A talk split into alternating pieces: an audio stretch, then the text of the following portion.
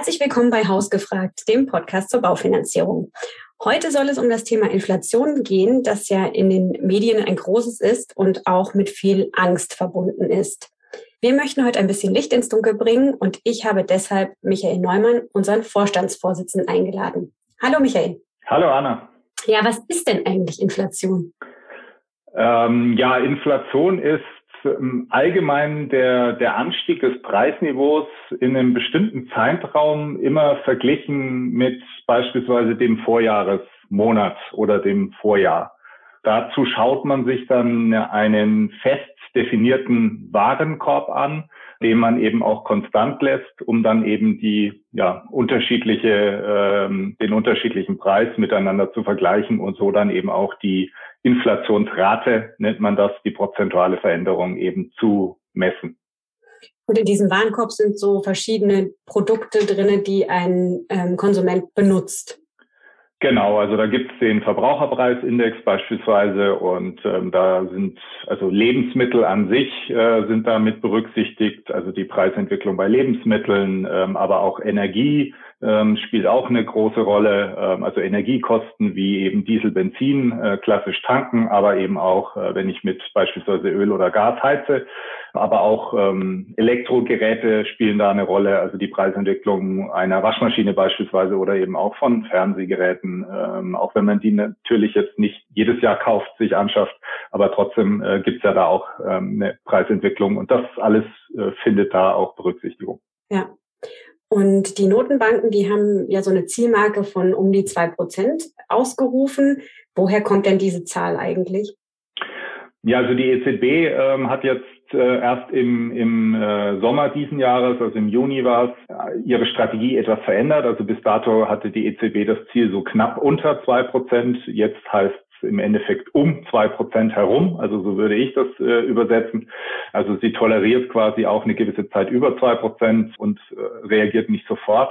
Ja, und die Idee dahinter, warum ähm, eben nicht null, äh, sondern eben auch eine Inflation eigentlich gewünscht ist, eben bis zu einem gewissen äh, Grad, also so um die zwei Prozent, ähm, das äh, hat so ein bisschen damit zu tun, dass ähm, sich die, die EZB so einen gewissen Puffer äh, für fallende Preise ähm, auch wünscht weil so das absolute Drohszenario ist ähm, eine sogenannte Deflation, also wenn Preise fallen, weil man dann davon ausgeht, dass also Menschen nicht mehr äh, nicht mehr kaufen, also mhm. Anschaffungen verschieben, also abgesehen davon von den äh, Dingen des täglichen Bedarfs, die man sich einfach äh, kaufen muss, aber eben größere Investitionen einfach nicht mehr tätigt, verschiebt, weil man davon ausgeht, die Preise werden ja fallen und ich kann es mir dann in einigen Monaten eben noch günstiger kaufen. Ähm, und das ist so das äh, äh, schlimmste Szenario aus, aus mhm. Notbankensicht, weil das dann auch dazu führt, dass das äh, also ein Wirtschaftswachstum natürlich auch gehemmt wird äh, oder sogar auch die Wirtschaft schrumpft. Und äh, um das eben zu verhindern, ähm, möchte man eben moderat steigende Preise und äh, so kommt diese Inflation oder dieser Wunsch nach einer Inflation von ungefähr zwei Prozent zustande. Mhm. Okay. Und momentan im August lagen ja, lag ja die Inflationsquote bei 3,8 oder 9 Prozent. Und es liegt ja schon deutlich über dieser Zielmarke. Welche Gründe gibt es denn dafür, deiner Meinung nach? Ähm, ja, also vor allem in Deutschland liegt sie gerade eben ähm, deutlich über diesen zwei Prozent. Also da muss man ähm, sicher sagen, das hat sehr, sehr viel mit der Corona-Pandemie zu tun. Ähm, daraus resultieren einige Basiseffekte, nennt man das. Das ist im Endeffekt, wenn man auf 2020 schaut, da hat äh, die Pandemie uns wirtschaftlich ja sehr hart getroffen. Wir hatten einen, einen Rückgang in, im, im Wirtschaftswachstum in Deutschland, in Europa, weltweit. Und das hat auch temporär dazu geführt, dass die Preise gefallen sind. Also wir eine negative Inflation, eine sogenannte Deflation auch kurzzeitig gesehen haben in Deutschland.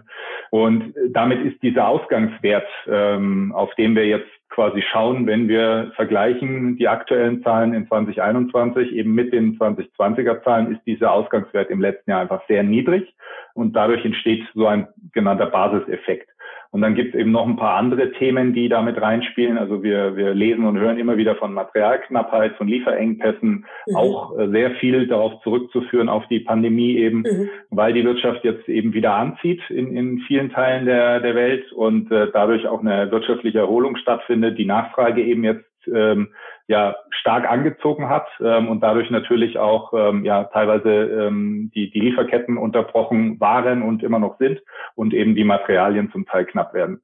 Und ähm, das führt dann eben zu Preissteigerungen. Ähm, das sehen wir auch gerade bei dem Gut Energie. Also auch das wird sehr stark nachgefragt. Energiepreise sind sehr stark gestiegen auch in den letzten Monaten. Und dann haben wir in Deutschland noch einen Sondereffekt. Wir haben die CO2-Bepreisung Anfang des Jahres mhm. gehabt. Das zieht sich ja äh, eben durch, auch logischerweise jetzt noch, äh, was eben ähm, auch eine Rolle spielt, jetzt speziell in Deutschland und auch ähm, die Mehrwertsteuer, die letztes Jahr im zweiten Halbjahr temporär eben von 19 auf 16 beziehungsweise 7 auf 5 Prozent gesenkt war.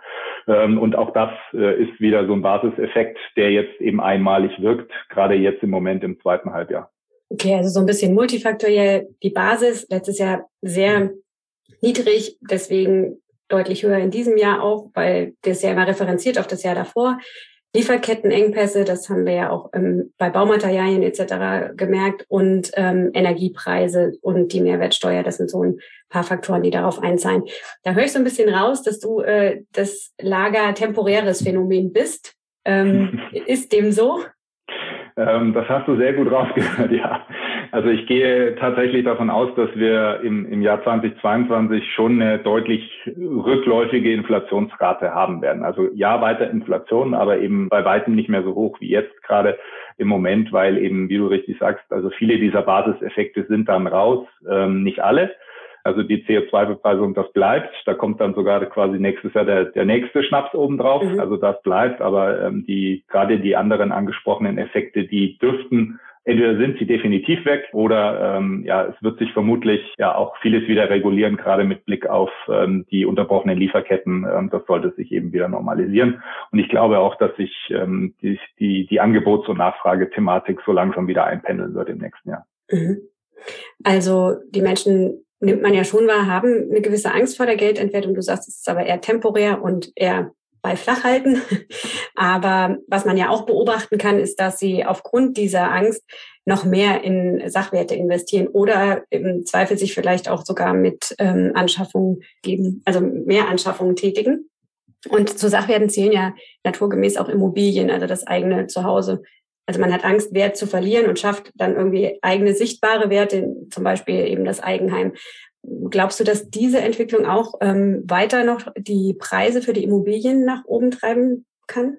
Ja, ist auch ein, ein Faktor. Also eine, eine hohe Inflation entwertet natürlich ähm, Sparvermögen. Und wenn wir gleichzeitig auch noch sehr, sehr niedrige Zinsen sehen, wie wir sie eben auch ja schon seit vielen Jahren sehen, das hat natürlich nochmal einen zusätzlichen Effekt. Also dadurch ist die, die sogenannte Realverzinsung, also das ist der Zins, äh, den ich von der Bank bekomme, ähm, abzüglich der Inflation. Mhm. Der ist in den letzten Monaten natürlich noch deutlicher, noch stärker ins Minus gegangen. Und das macht das Sparen einfach noch unattraktiver.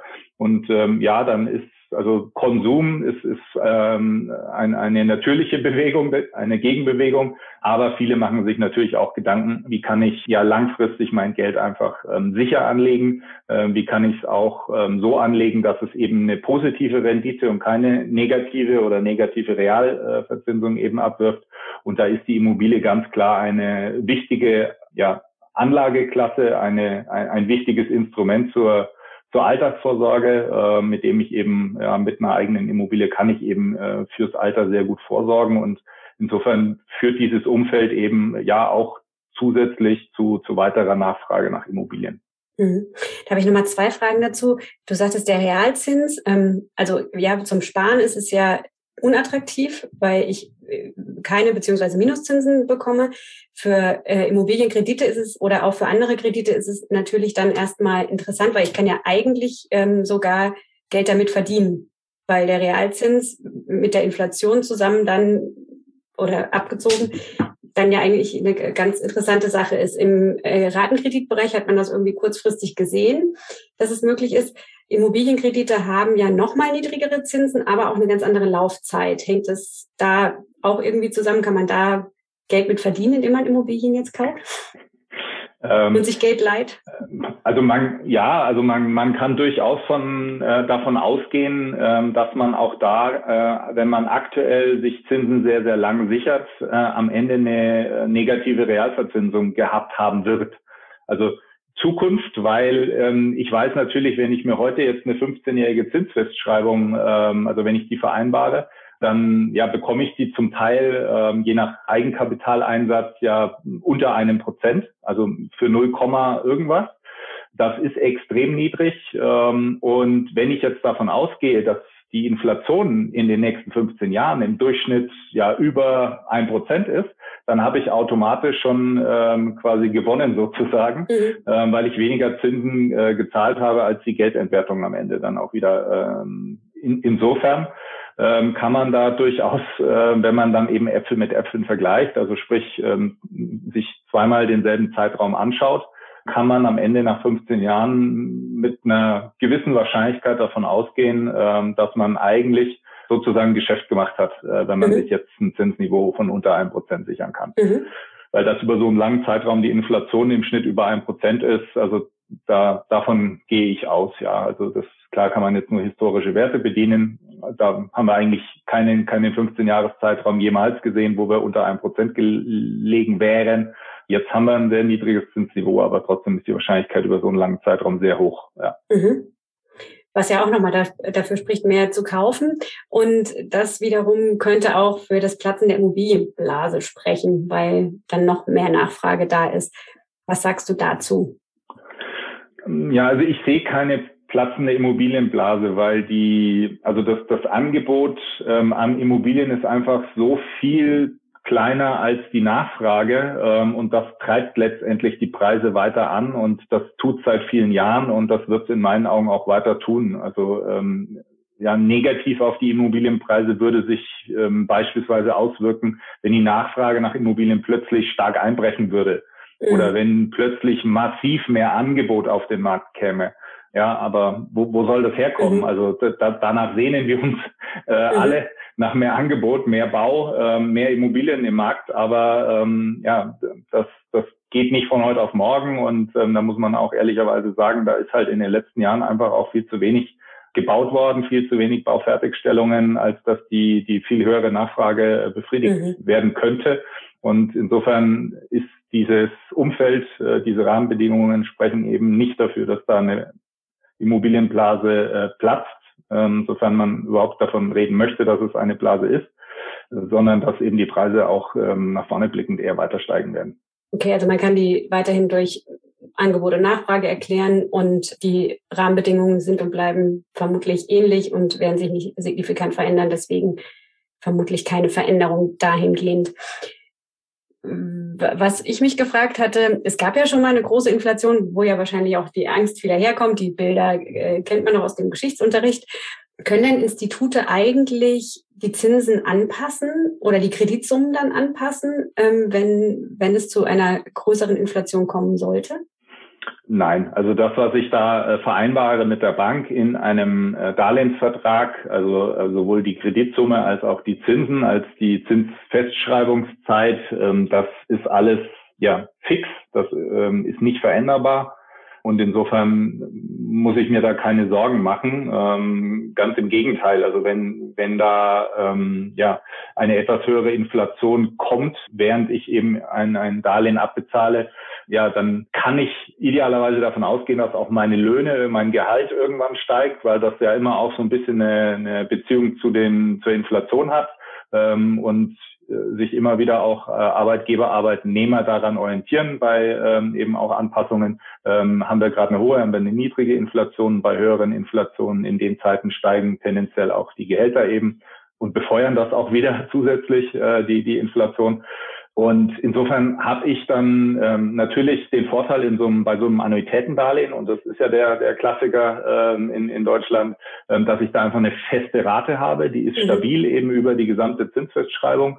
Und äh, wenn dann die Löhne eben mein, mein Gehalt, mein Lohn steigt, ähm, dann wird es in Anführungszeichen immer wieder oder immer weiter äh, zunehmend erschwinglicher für mich, weil eben die Rate konstant ist, während ich eben ja idealerweise mehr Geld zur Verfügung dann habe oder weniger äh, von meinem Gehalt für die ähm, Immobilienrate, für das Darlehen aufbringen muss.